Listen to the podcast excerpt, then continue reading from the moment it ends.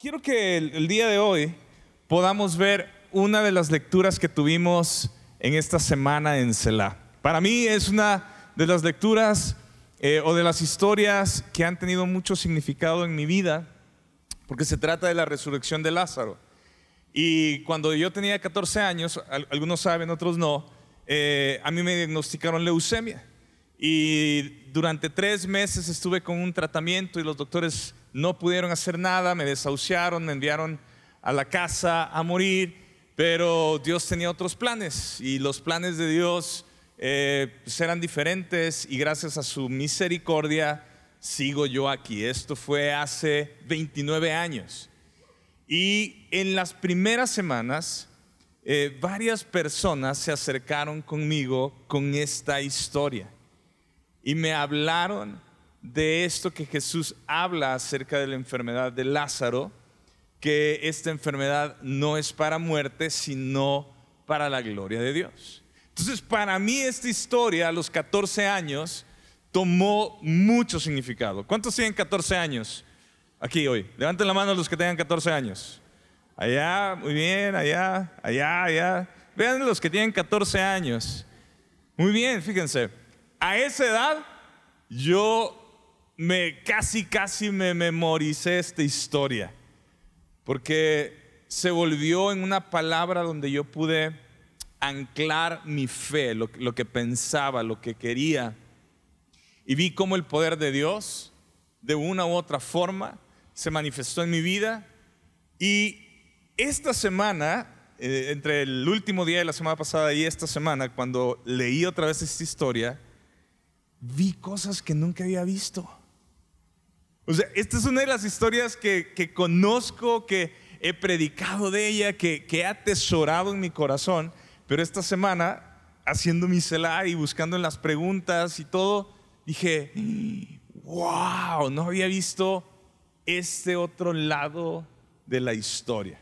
Entonces quiero compartirles algunas cosas de ello y vamos a irnos al capítulo 11 de Juan. Juan capítulo 11. Y vamos a ir leyendo y desmenuzando los pasajes. Esta es la última señal antes de que Jesús vaya a Jerusalén a ser crucificado. Esta es la séptima señal que eh, Juan nos relata, es la última. Hemos visto siete señales y esta es la más quizás extraordinaria y no viene en los otros evangelios, solo viene en el evangelio de San Juan. Y dice así, número uno, estaba enfermo cierto hombre llamado Lázaro de Betania, la aldea de María y de su hermana Marta. María, cuyo hermano Lázaro estaba enfermo, fue la que ungió al Señor con perfume y le secó los pies con sus cabellos. Interesantemente, esto viene en el capítulo 12, pero el autor lo está poniendo antes. Y dice, las hermanas entonces mandaron a decir a Jesús, Señor, el que tú amas está enfermo. Cuando Jesús lo oyó, dijo, esta enfermedad no es para muerte, sino para la gloria de Dios, para que el Hijo de Dios sea glorificado por medio de ella. Y Jesús amaba a Marta, a su hermana y a Lázaro. Nos vamos a detener ahí y todos los que están tomando notas, anoten esto. Jesús nos ama. ¿Ok? Dios nos ama. Jesús nos ama. Y tú dices, ah, eso yo ya lo sé. Cuando pasan situaciones difíciles en nuestra vida, a veces sentimos lo contrario de lo que ahorita muchos decimos, yo ya sé que Jesús me ama. Pero necesito que entendamos esto. Esta es la primera cosa que vemos de Jesús. Porque yo vi esta historia y vi la historia de Lázaro, vi cómo se comportaron sus hermanas, pero no había visto la esencia de Jesús y solo me había clavado en el verso 4. Esta enfermedad no es para muerte, sino para la gloria de Dios. Pero cuando veo que, Jesús, que, que el recado que le mandan las hermanas dice que, e, esta es la frase, el que tú amas está enfermo y en el verso 5 Juan nos recalca que Jesús amaba a Marta, a su hermana y a Lázaro.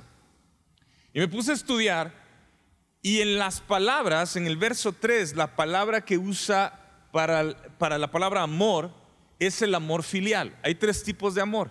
El filial, que es el de amistad, el eros, que es el sensual, erótico, y el ah, ágape, que es el amor de Dios para con la humanidad. Y en esta primera palabra de amor, donde dice el que tú amas, se refiere a esta, este amor de amistad, este amor de lealtad, es un amor de, de amigos fraternal. Pero en el verso 5, la palabra que se usa es ágape. Entonces Juan nos está diciendo, sí, el que tú fileo, el que tú amas fraternalmente está enfermo. Pero Juan dice en el verso 5, el que tú amas con compromiso y como solo tú puedes amar, ese tipo de amor es el de Dios para el ser humano. Y, yo quiero que quitemos una idea errónea, que quizás la hemos aprendido a lo largo del tiempo en algún lugar en la iglesia o lo entendimos mal en la Biblia. Pero pensamos que si yo amo a Dios y Él me ama a mí, entonces nunca debería experimentar quebranto. Nunca debería experimentar enfermedad. Nunca debería experimentar dolor. Porque Dios me ama. Y si Él me ama, Él quiere todo lo mejor para mí. Y eso significa que Él no quiere que atraviese dolor, ni que atraviese adversidad. Pero en la Biblia vemos que esta idea no es real. Nosotros vemos los ejemplos de un Job, vemos el ejemplo de un José, vemos el ejemplo de un Daniel, vemos el ejemplo de un Juan el Bautista, vemos el ejemplo de los discípulos. Y cada persona, y, la lista puede seguir, pero vemos que cada persona que tenía una relación con Dios tuvo que atravesar adversidad, tuvo que atravesar enfermedad, situaciones difíciles e incluso muertes catastróficas, difíciles. Así que si tú y yo caminamos nuestra vida cristiana midiendo el amor de Dios bajo nuestras circunstancias, siempre nos vamos a sentir como que Dios no está con nosotros, como que Él nos dejó. Si tú y yo vamos a medir su amor para con nosotros por el nivel de, de la temperatura, si está muy caliente tu situación, muy difícil tu situación, y tú vas a medir el amor de Dios a través de eso, muchas veces te vas a sentir decepcionado. Muchas veces vas a sentir que quizá estás haciendo algo mal y que Dios no está contigo. Ahora, interesantemente, cuando Jesús escucha este mensaje de que alguien que ama está enfermo, su respuesta es, ¿cuál? Esta enfermedad no es para muerte. Ahora, los discípulos que están a su alrededor están como, pues, ¿qué estás hablando? Ellos no tienen toda la historia completa. Y él está diciendo que es para la gloria del Padre. Ahora, ellos ya habían escuchado algo muy parecido cuando sana al ciego en el capítulo 9, que dice, él no está ciego por sus pecados ni los pecados de sus padres, sino para que las obras de Dios se manifiesten. Entonces, ellos ya habían escuchado algo parecido y aquí nosotros necesitamos entender, ah, Dios me ama y esta cuestión de la enfermedad o de la adversidad que estoy viviendo no siempre está ligada a algo malo que he hecho. Hay algo que Dios quiere hacer. Hay algo que no comprendo todavía y que Dios me está dejando vivir en este momento. Pero tiene que ver con Él. Tiene que ver para que la gente pueda ver el poder de Dios. Verso 6. Cuando yo pues que Lázaro estaba enfermo, entonces digan conmigo esto, se quedó dos días más. Se quedó dos días más en el lugar donde estaba. Luego, después de esto, dijo a sus discípulos, vamos de nuevo a Judea. Y esto nos confunde, o sea, esto nos saca de onda. ¿Por qué? Porque si Jesús amaba a Lázaro, ¿cuál es la respuesta que nosotros esperaríamos ver? Pues dejas lo que estás haciendo y vas con la persona que amas para ayudarla. Ahora, no solo eres, o sea, Jesús no era solamente un carpintero. Jesús ya había sanado a otros. Jesús podía sanar a Lázaro. Pero dice que se quedó dos días más. Y esto hace cortocircuito con nuestra forma de pensar. Porque, ¿qué pasaría si tú le llamas a alguien y le dices, tengo esta necesidad, necesito tu ayuda? Y esa persona te dice, ah, pues ahí te caigo en dos días para echarte la mano. Ni siquiera te despides, le cuelgas. Next. ¿Quién sigue? ¿Quién me va a echar la mano? ¿Quién me va a ayudar? Ahora, no solamente sigues con otro, te ofendes profundamente porque esa persona no corrió a ayudarte, porque se supone que le llamaste a tu amigo o a tu amiga. Y en nuestro contexto, en nuestra cultura, el nosotros no tener las cosas inmediatamente, el no tener la respuesta en el momento en que la queremos, es una ofensa. Porque sentimos que, eh, o sea, si la persona se tardó tanto tiempo, ah, pues eso va algo para ti. A alguien que le importo, lo haría inmediatamente. Dejaría todo lo que está haciendo para venir por mí. Ahora, acabamos de leer que Lázaro, María y Marta tenían una amistad muy profunda. Pero Juan nos dice la forma en cómo amaba Jesús a ellos, que era como el amor ágape, el amor que viene de parte de Dios para la humanidad. Este amor sacrificial, de sacrificio. Y si la Biblia nos está enseñando que Jesús amaba de esa manera a estas tres personas, ahora vean esto, estas tres personas tienen nombre en estas señales, los demás no. Los demás solo decían la enfermedad. Pero estas tres personas, dice María, Marta y Lázaro, resaltan en la historia bíblica porque hay una relación entre Jesús y ellos. Ahora, si Jesús dijo que se iba a tardar dos días más y Él nos ama o Él los amaba de esta forma que solo Dios puede amar, yo creo que por la misma razón que Jesús verdaderamente amaba a esta familia, no fue con ellos en el momento que ellos querían.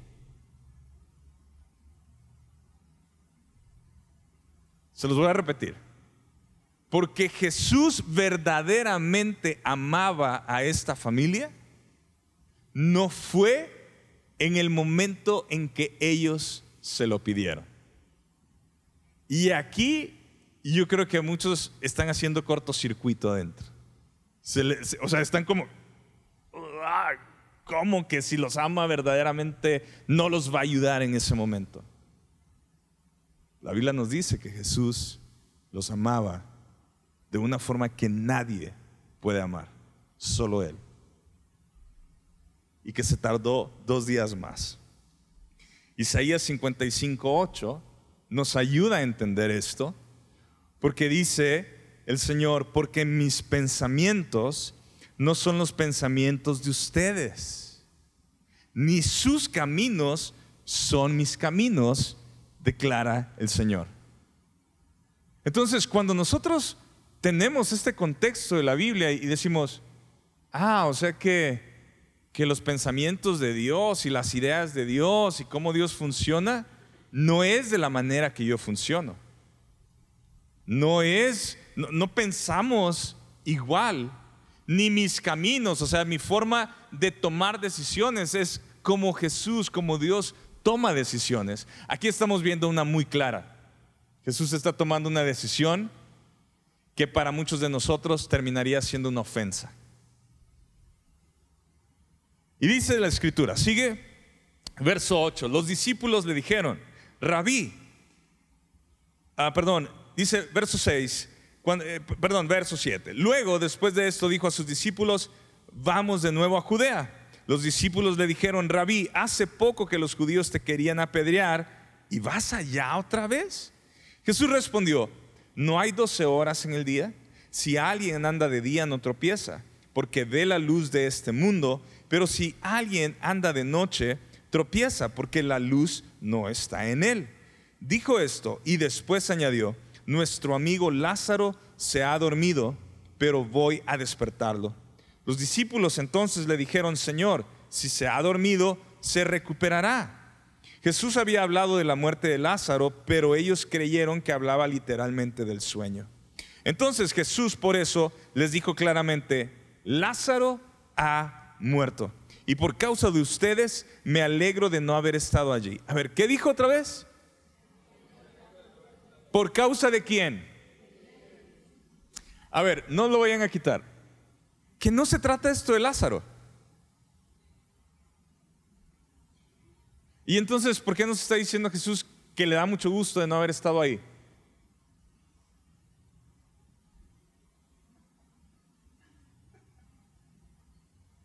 ¿Por qué? Por lo menos contéstele al de la par, el de su lado. Porque nos deja todos así como que, pero y, que no se trata de Lázaro esto. Y él dice, me da mucho gusto no haber estado ahí por causa de ustedes. ¿Para qué? A ver, todos juntos, ¿para qué? Para que crean. Que no son estos los discípulos que han estado tres años con Jesús.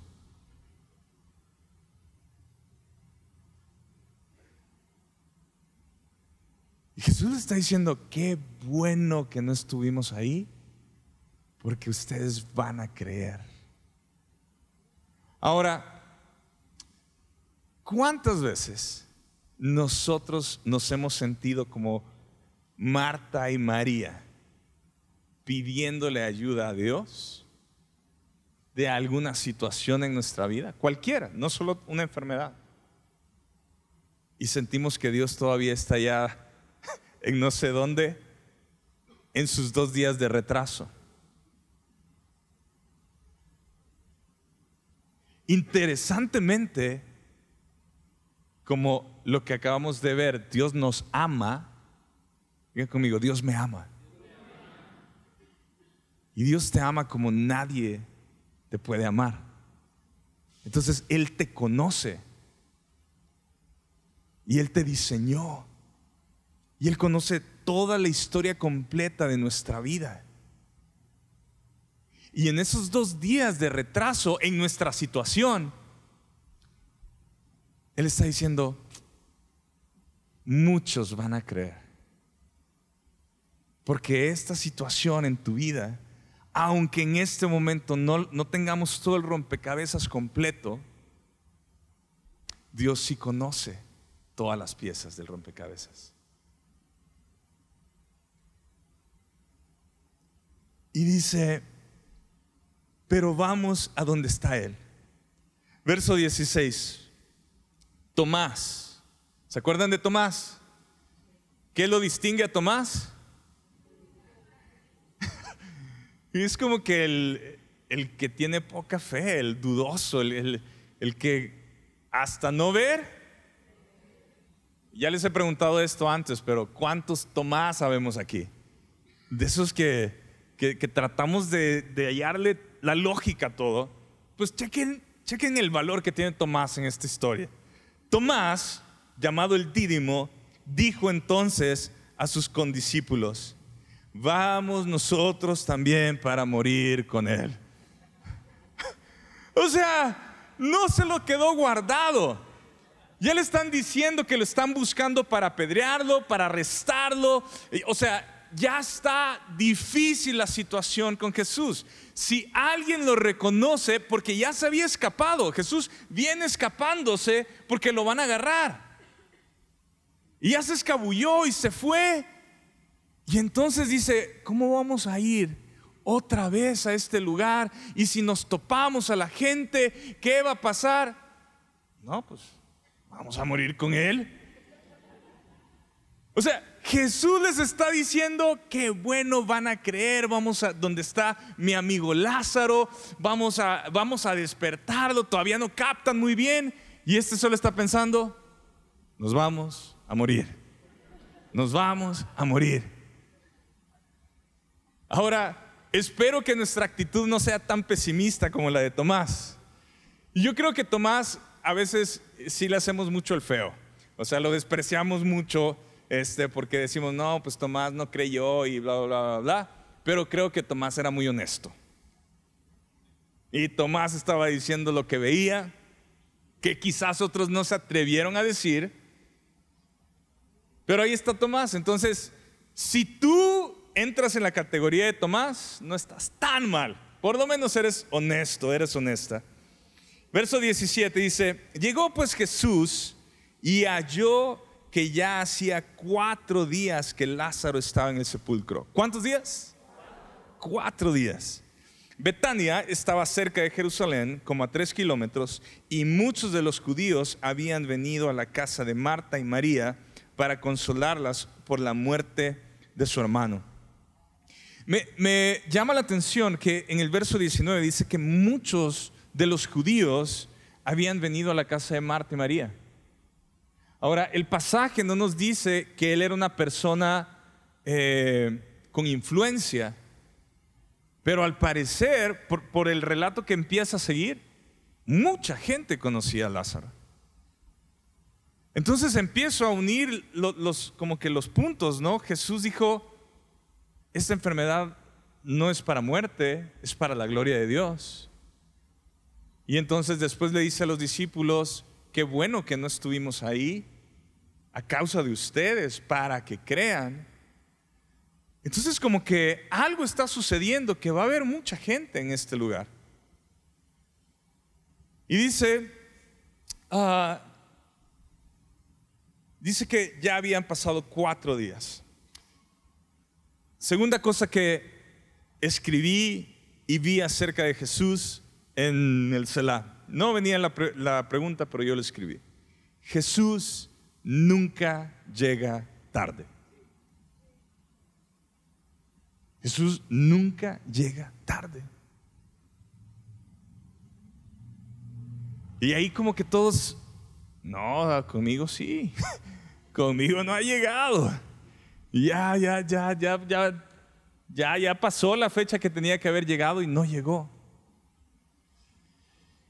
Yo creo que cuando empezamos a ver esta historia, la luz de cómo Jesús actuó, de, de, aún no solamente, porque Jesús no estaba haciendo esto solo, Jesús estaba dirigido por el Padre. O sea, Jesús dice que él no hacía nada que el Padre no le dijera que hiciera. Él era guiado por el Padre. Entonces el Padre sabe lo que está sucediendo. Jesús está haciendo las cosas a propósito. ¿Por qué? Les pregunto, ya hemos sabido a través del de, eh, Evangelio de Mateo que cuando se acerca el centurión con Jesús, ¿qué le dijo? Solo di la palabra y ¿qué va a pasar? y mi siervo sanará. ¿Y qué pasó? Jesús dijo, y el siervo sanó. Entonces, pregunta capciosa. ¿No pudo haber Jesús dicho, Lázaro, sé sano en el lugar que estaba y evitar caminar e, y, y encontrarse con la gente que lo quería matar? ¿Sí o no? Entonces, se quedó dos días más en este lugar por descuidado, porque no le interesa o porque sabe lo que está haciendo. Entonces Jesús sabe que no va a ser esto una simple sanidad, esta va a ser una resurrección. ¿Estamos de acuerdo con eso? Jesús a propósito llegó cuatro días tarde o a tiempo. ¿Para qué? Para que todos creyeran. Ah, es que no se trataba nada más de Lázaro. Ah, es que no se trataba nada más de María y Marta. Porque si, si nos ponemos a pensar que Jesús menciona aproximadamente seis veces, mi tiempo aún no ha llegado. Todavía no es mi tiempo para partir. Y, Él está diciendo en el Evangelio de San Juan, mi tiempo, mi tiempo, mi tiempo. Jesús no era descuidado con el tiempo. Jesús sabía que su tiempo de morir todavía no había llegado. Entonces, si Él sabe cuándo es el tiempo que va a llegar para morir, ¿a poco no sabía él cuándo era el tiempo que Lázaro iba a morir? Jesús sabe perfectamente, solo que Él no trabaja con nuestro horario.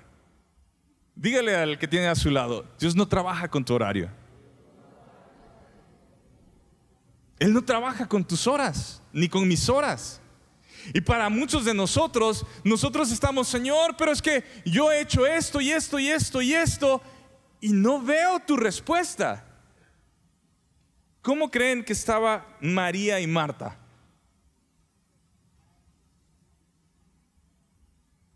Dejen ustedes, porque el, mensaje, pues no había WhatsApp, no había correo, una persona caminando a encontrar a esta persona. Y se imaginan cuando llega el mensajero con María y Marta sin Jesús.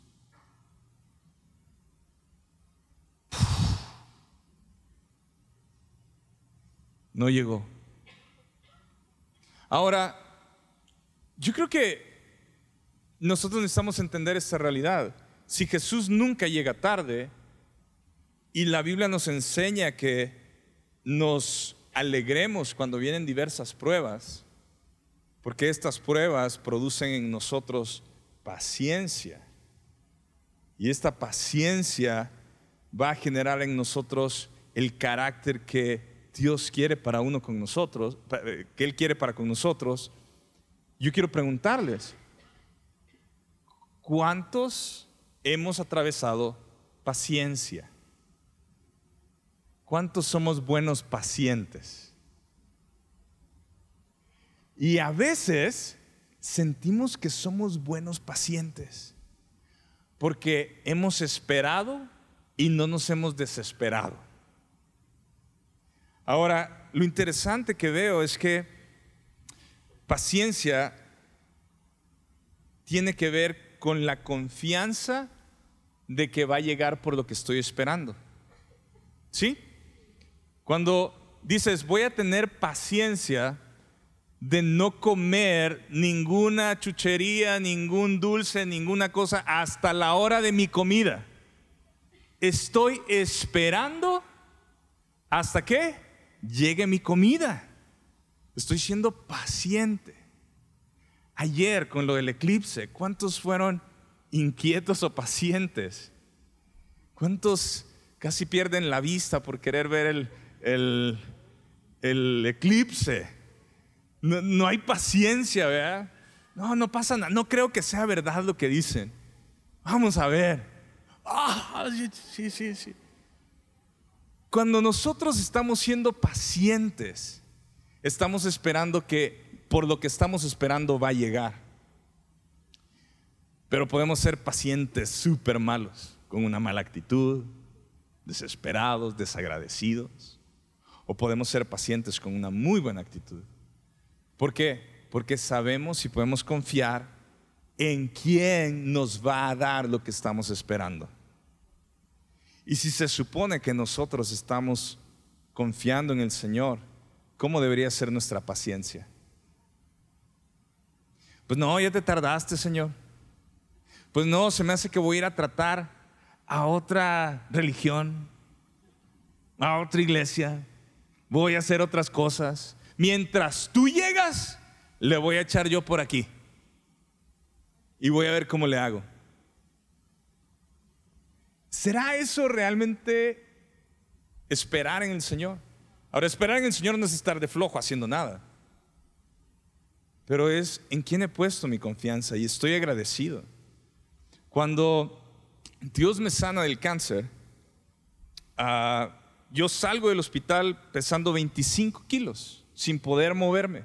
No, mis piernas estaban pegadas, e, era un esqueleto, me estaba desangrando por, adentro, usaba un pañal porque no, cuando hacía mis necesidades fisiológicas no sabía, ya no me daba cuenta, estaba muy, muy, muy, muy mal. Y dos semanas después de que me sacaron del hospital, cuando regreso eh, y me hacen la biopsia de médula ósea, sale que estoy en remisión, de la nada. Ahora, no caminé al instante, no recuperé el peso al instante.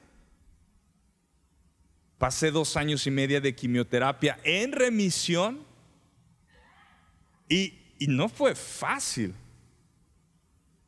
Ahora, muchas veces nosotros estamos pensando, pues aquí estoy esperando, pero es que Dios no se apura, es que Dios no le echa ganas. Y yo quiero que veamos cómo sigue, porque quiero, quiero que, vayamos, que vayamos dándonos cuenta. ¿Será que Jesús no, nunca llega tarde o mi horario está muy desalineado con el horario de Dios? ¿Será que yo soy el que quiero que Dios se ajuste a mi horario y no yo me ajusto a su horario? Verso 20 dice, entonces Marta, cuando oyó que Jesús venía, lo fue a recibir, pero María se quedó sentada en casa. esto puede malinterpretarse, pero era la costumbre cuando estaban en un eh, sepelio, la familia se quedaba con los amigos y en este caso María se queda con la gente que está ahí y Marta se va a recibirlo. Se nota también la personalidad de las dos. Y dice, verso 21, y Marta dijo a Jesús, todos juntos, Señor, si hubieras estado aquí, mi hermano no habría muerto. Ese fue el versículo que escribí que más me llamó la atención en ese día. Yo creo que así le pondría esta enseñanza. Pero yo siento que muchas veces este es, o ha sido algunas veces, nuestra conversación con Dios. Si tú hubieras hecho esto o hubieras hecho aquello, esto no hubiera pasado. Yo no veo una falta de respeto de groseros eh, entre Marta y su hermana con Jesús, pero sí veo el dolor y la decepción de que en su forma de pensar piensan que Jesús llegó tarde. Y como ellos piensan que Jesús llegó tarde a su situación, entonces yo tengo que responder con todo el dolor, si, Señor, si hubieras estado aquí, mi hermano no habría muerto. Aún ahora, yo sé que todo lo que pidas a Dios, Dios te lo concederá. Y Jesús le dice, tu hermano resucitará. Pero si nosotros seguimos pensando, que como Dios me ama y yo lo amo, no me pueden pasar cosas malas, de que Dios tiene que llegar en el momento que yo le digo y le pido y, no en su tiempo, entonces entra el dolor y empiezan todas estas preguntas y desesperaciones. Dios no me ama. realmente no es verdad. ¿Y por qué Dios permitió esto? ¿Por qué Dios está permitiendo que, que atraviese este dolor? Ahora, fíjense, Marta le dice esto, le dice, si tú hubieras llegado a tiempo, si tú hubieras estado aquí, y después ella misma como que entre su dolor dice, pero yo sé, yo sé que todo lo que pida a Dios, él, él, me lo va a dar. O sea, ella misma se está contestando de lo que ha creído, de lo que ella sabe, pero está en medio del dolor y está batallando y está en esta situación donde entiende a Jesús, Jesús, tú eres nuestro amigo, tú nos amas, nosotros te amamos, pero me duele. Pero entiendo que tú eres Jesús, que tú eres el Hijo de Dios. Verso 24, Marta le contestó, yo sé que resucitará en la resurrección en el día final. O sea, Marta es de las pocas personas que tiene una revelación de quién es Jesús, de que Él es el Mesías, de que realmente hay una esperanza de nuestra vida eterna. Ella entiende que su hermano va a resucitar en el postrer día. Pero está dolida, está afectada. Y en eso Jesús le contesta, verso 25, todos juntos, yo soy la resurrección y la vida. El que cree en mí, aunque muera, vivirá. Jesús se le revela como a ningún otro. Y le dice, yo yo soy el que produzco vida a los muertos. O sea, Jesús no ha resucitado. Jesús todavía no ha sido crucificado, Jesús no se ha muerto, Jesús no ha resucitado y Él está diciendo, yo soy la resurrección. Y todo el que cree en mí, aunque esté muerto, vivirá. Y esa es la esperanza que tenemos todos los que hemos creído en Jesús y le seguimos. que la, que la muerte no es un final, es nada más una transición a nuestra vida eterna con Él o en el lugar de castigo, en el infierno. Pero la vida sigue. Muchas personas en la actualidad piensan que quitarse la vida es la solución a sus problemas. Y tienen la ignorancia de, de que la vida sigue. Tenemos una vida eterna con Cristo o sin Cristo. Pero la vida sigue. Nuestro cuerpo físico, este, este que está aquí, sí se queda en la tierra. Pero la vida sigue y Él dice, el que cree en mí, aunque esté muerto aquí, vivirá. Porque nosotros escuchamos, hemos leído que vamos directo a su presencia. Todos los que hemos creído y seguimos a Jesús. Así que cuando Jesús declara esto, le hace la pregunta, ¿crees esto? Y yo quiero preguntarte si tú verdaderamente crees que el día que tú mueras en esta tierra, aunque estés muerto, vas a vivir.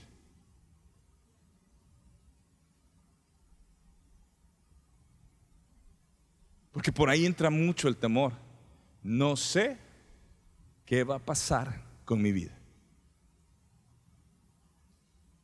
Pero si tú crees en Jesús y lo sigues, podemos ver que lo que dijo Jesús, el que cree en mí, aunque muera, vivirá. Y todo el que vive y cree en mí, ¿qué dice?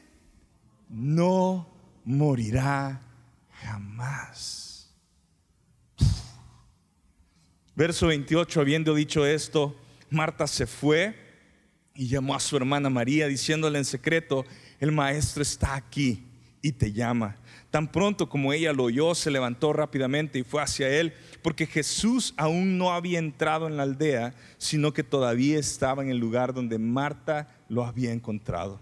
Entonces los judíos que estaban con ella en la casa consolándola, cuando vieron que María se levantó de prisa y salió, la siguieron suponiendo que iba al sepulcro a llorar allí.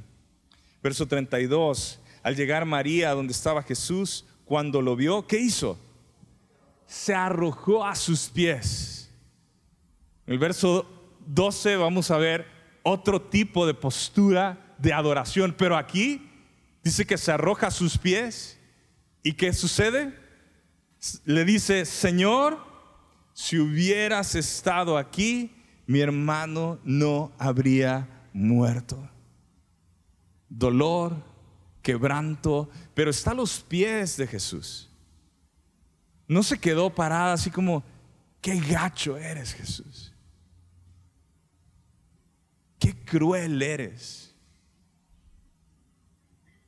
Dice que corrió y, se puso a sus pies y está en este dolor. Y otra cosa que escribí y me di cuenta es que Jesús no pierde el control. O sea, imagínate, Jesús desde el momento en que dijo, me voy a quedar más tiempo en donde estoy, ¿a poco no creen que sabía que estos reclamos iban a llegar? Sin ofender a ninguna mujer, pero las mujeres se dejan saber que están molestas. Lo expresan perfectamente. Y todos los casados decimos, amén. Cuando una mujer está dolida, está molesta, lo sabe comunicar perfectamente. ¿Verdad? Nadie sabe. No sabemos si responder o no porque pero estas eran dos mujeres. Y así como dice Juan que era Marta, al parecer Marta era la mayor, María la del medio y Lázaro era el chiquito. Y están las dos hermanas. Jesús sabía a lo que se estaba, a lo que se iba a enfrentar. Y yo escribí esto, número tres, Jesús no pierde el control. Jesús es guiado por el Padre a hacer lo que va a hacer. Y, aquí yo quiero que nos demos cuenta que a veces nosotros reaccionamos y perdemos el control por nuestras emociones a las circunstancias de la vida. Y perdemos de vista las promesas de Dios. Nos queremos adelantar, queremos hacer esto, queremos hacer aquello. Yo, creo que después de que estas dos mujeres le están diciendo esto, y, bueno, no me voy a adelantar. Verso 34 dice que Jesús les dice, ¿dónde lo pusieron? Señor, ven y ve, le dijeron. Y Jesús lloró. Por eso los judíos decían, miren cómo lo amaba. Pero algunos de ellos dijeron, ¿no podía este que abrió los ojos del ciego haber evitado también que Lázaro muriera? Yo ahí Después de haber escuchado a las dos hermanas que están diciendo, si tú hubieras estado aquí, eso no hubiera pasado. Pero ahora sí, toda la gente que estaba alrededor dice, pues si tú, si este pudo sanar al ciego, ¿por qué no pudo hacerlo con este? Piénsalo. Tus emociones están así. Yo no necesito demostrarle a nada a nadie aquí. Es más, ya me voy.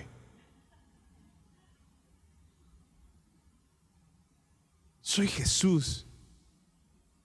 Y la gente habla de mí como si, con unas faltas de respeto.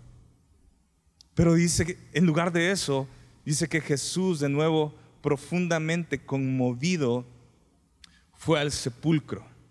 Esta, esta traducción es una palabra muy amplia de, de traducir y en la nueva traducción viviente dice que se enojó. Pero este enojo no era con Marta y con María, sino con lo que la muerte o con lo que el pecado produjo y llevó, lleva a la gente a la muerte. Lloró porque veía la incredulidad de las personas. Y Jesús estaba molesto con, con este ambiente espiritual donde la muerte estaba reinando en este momento. Y dice verso 39. Era una cueva y tenía una piedra puesta sobre ella. A ver, pongan la foto, por favor. Quizá nunca te ha tocado ver, o sí, pero es más o menos así era una tumba en el tiempo de Jesús. La tradición era que metían, por lo general, cabían entre seis, ocho personas en ese lugar y al año, cuando los cuerpos, la piel ya, ya no estuviera ahí, fueran puros huesos, los familiares recogían los huesos y los, los sacaban para poder seguir metiendo a más gente de su familia en la tumba. Ahora, más o menos, creo yo que algo así debe de haber sido la piedra que estaba cubriendo la entrada. La piedra era para evitar que se metieran animales, que alguien se metiera a robar los cuerpos. Era una piedra pesada, era una piedra fuerte. Entonces, Jesús está, todo el mundo está, han caminado hacia ese lugar y Jesús dice en el verso 39, quiten la piedra. Dijo Jesús, y Marta, hermana del que había muerto, le dijo, Señor, ya huele mal porque hace cuatro días que murió. Ahora, vuelvo a hacer otra pregunta. ¿No podía Jesús decir, piedra, hasta un lado?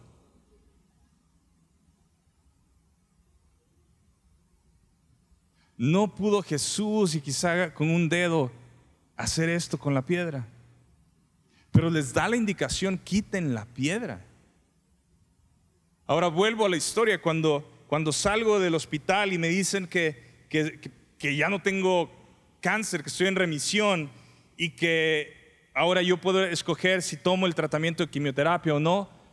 O sea, fueron casi tres años de volver a ser la persona que era físicamente. ¿Podía haber Jesús puesto otra vez fuerza en mis músculos y, haberme dado fuerza de todo y, y estar como si nada? Claro que sí. ¿Por qué no me sanó de esa forma y me dejó pasar por todo un proceso de volver a aprender a caminar, de cuidarme, de, de, atravesar muchas situaciones difíciles con, con la enfermedad? No sé. Solo sé que Él me ama, que Él nunca llega tarde y nunca pierde el control. Siempre estuvo en el control, por lo menos en el caso de mi vida, yo lo vi, no lo percibí en ese momento, en ese momento me quejaba mucho. Era, tenía 15 años, 16 años, me quejaba muchísimo. Y muchas veces pregunté, ¿por qué a mí? Ahora lo que les estoy diciendo es porque lo viví. Porque si soy cristiano y amo a Jesús me pasa esto? Pero cuando, cuando realmente nos metemos a la Biblia y, vemos cuál es el corazón de Dios para la humanidad, es que ninguno se pierda. Es salvarnos es rescatarnos. Quizá si no experimentáramos quebranto, nosotros estaríamos muy lejos de Dios. Quizás si nosotros tuviéramos todo, todo, todo en orden y nos olvidaríamos de su bondad y, de gratitud para Él. Y yo no sé cuál sea tu Lázaro, pero en el verso 40 Jesús le dijo, no te dije que si crees verás la gloria de Dios. Entonces quitaron la piedra. O sea, Jesús dejó que la gente actuara en fe. Si nosotros estuviéramos enfrente de un ataúd y llega alguien y nos dice, abre el ataúd, ¿qué diríamos? Hasta, hasta te indignarías. Ni siquiera por el olor. O sea, por... No, no, no, no, no, no, no, esto, esto está fuera de lugar. Pero gente tuvo que obedecerle a Jesús para poder ver el poder de Jesús. Gente se tuvo que humillar para poder ver el amor de Jesús. Y dice Entonces quitaron la piedra. Jesús alzó los ojos y dijo, Padre, te doy gracias porque me has oído. El Padre siempre estuvo ahí. El Padre nunca estuvo lejos. El Padre nunca estuvo ajeno. Jesús siempre estuvo conectado con el Padre. Y le dice, yo sabía que siempre me oyes, pero lo dije por causa de la multitud que me rodea. ¿Por qué hace esto Jesús? A causa de multitud. ¿Cuánta gente se había acercado para consolar a María y a Marta y apagar sus respetos con Lázaro? Y dice, a causa de la multitud que me rodea, para que crean que tú me has enviado. Habiendo dicho esto, gritó con fuerte, con fuerte voz, Lázaro, sal fuera. Y el que había muerto salió, los pies y las manos atados con vendas y el rostro envuelto en un sudario. Jesús les dijo, desátenlo y déjenlo ir. Por esto, muchos de los judíos que habían venido a ver a María y vieron lo que Jesús había hecho, creyeron en él. Hay varios comentarios que dicen que si Jesús no hubiera mencionado el nombre de Lázaro, se levantan todos. Ahora, cierro con esto. Iba a volver a morir Lázaro. Lázaro murió. Entonces no siempre se trató de la enfermedad de Lázaro, se trató de que la gente pudiera ver el amor de Dios y el poder de Dios para que pudieran creer. Jesús no resolvió el problema de María y Marta, las dejó atravesar dolor y agonía.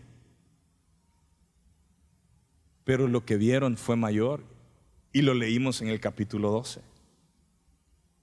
Lo que sucede con este corazón agradecido. Cuando nosotros ponemos nuestra confianza en el Señor, sea lo que sea, nosotros vamos a poder ser unos buenos pacientes en Cristo. Podemos confiar en Él. Rompe con esta idea de que porque Dios te ama, no atravesarás adversidad.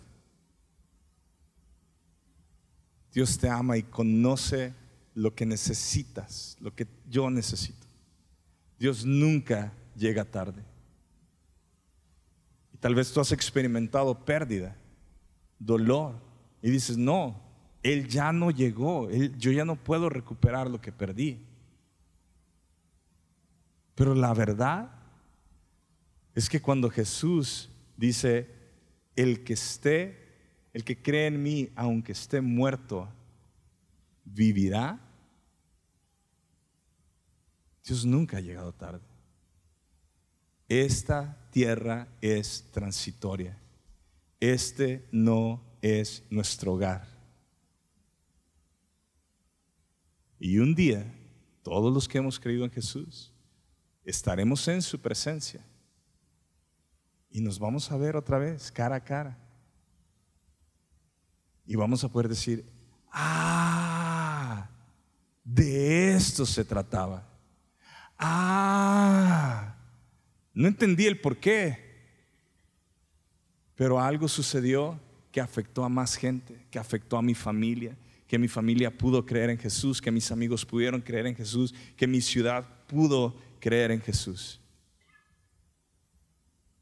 Al final de los tres años de toda esta enfermedad que atravesé, cada semana teníamos la oportunidad de compartir el Evangelio en el hospital y, muchos del personal del hospital recibieron a Cristo y creyeron a Jesús. Y mucha gente que llegaba cada semana y que los veíamos en las sesiones de quimioterapia creyeron en Jesús. Y no solo eso, también afectamos a otros pisos donde estaban los niños quemados y los niños con hidrocefalia.